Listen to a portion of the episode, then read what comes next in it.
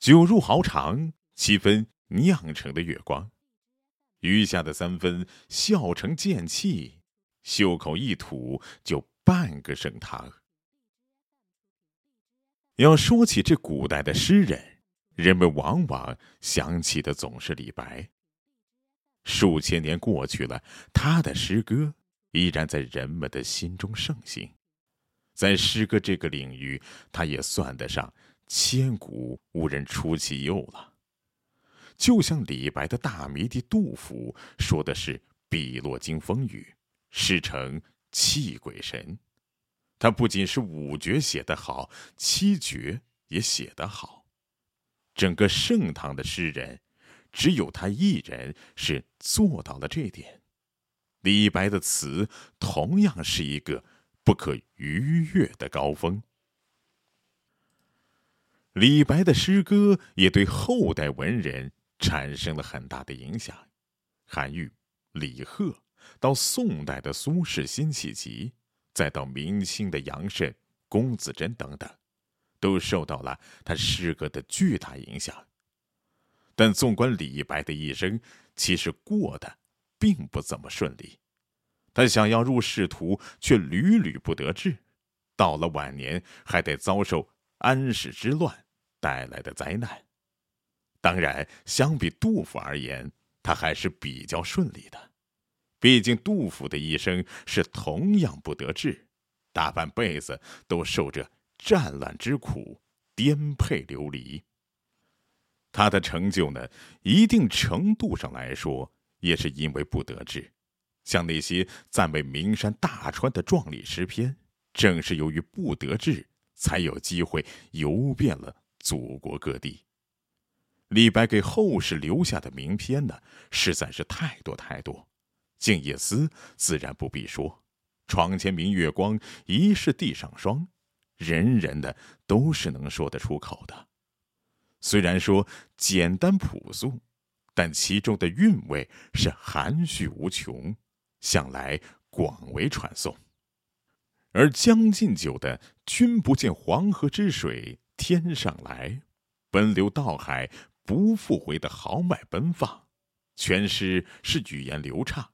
有着很强的感染力，在诗中也很形象的体现了李白桀骜不驯的性格，也体现了他不得重用之后的心态转变。他的表现方式呢，便是纵酒欢歌，把大自然视作为的理想的寄托、自由的化身。峨眉、庐山、泰山、黄山，在他的笔下是巍峨雄奇。在他的笔下，是黄河奔腾，长江滔滔，似乎能荡涤万物，席卷一切。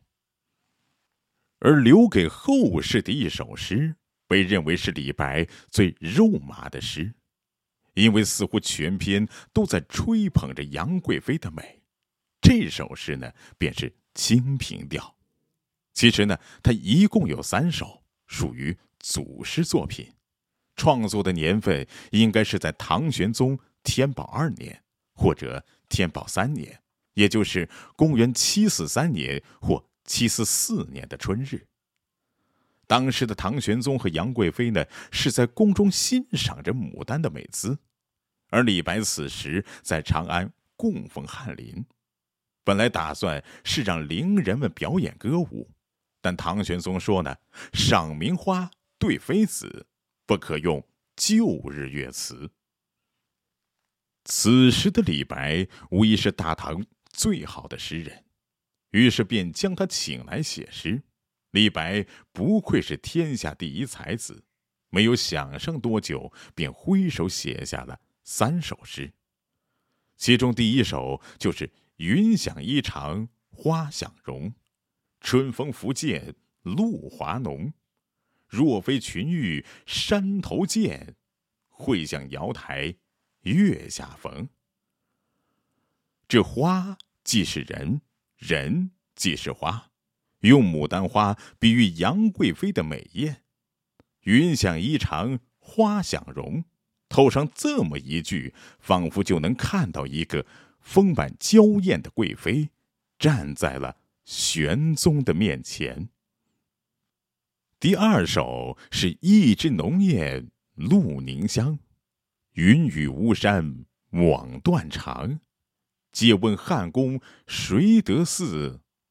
可怜飞燕倚新妆。这里写的呢是写杨贵妃的受宠程度。这赵飞燕呢是个美人儿，可这样的美人儿都不及眼前的贵妃。贵妃是天然绝色，同样是人目交融。那第三首便是名花倾国两相欢。常得君王带笑看，皆是春风无限恨。沉香亭北倚阑干。这三首诗一出来呢，不管是玄宗还是贵妃，都是喜欢的不得了啊。这杨贵妃更是时常吟诵。李白的诗词功力自不消说，但也有人认为是过于吹捧。属于谄媚之作，简单来说，就是这三首诗好是好，但又那么让他的形象大打折扣。可经过分析，也有人认为并非如此，因为这巫山云雨源自楚国的一个典故，而这个典故里是楚怀王、楚襄王父子呢同时宠幸过一个神女。杨贵妃是如何嫁给唐玄宗的？想必大家都很清楚。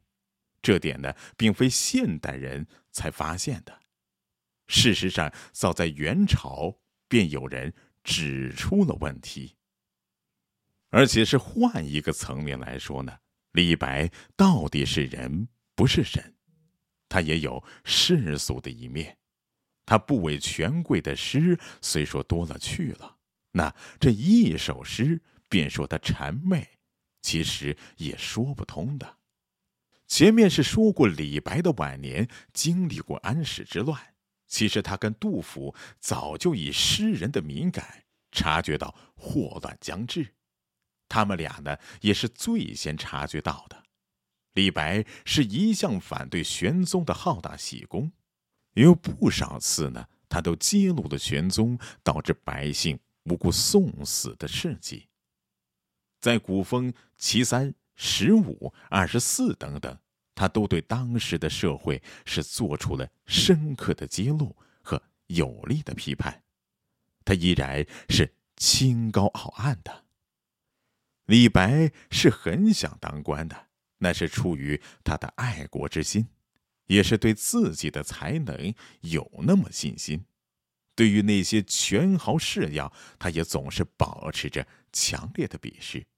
不同的人是有着不同的看法，在许多后人来看，李白依旧是那个藐视封建等级制度、不愿阿谀奉承、不愿与俗世臣服的谪仙人。他的一生是狂放不羁，想要的都是自由和挣脱桎梏。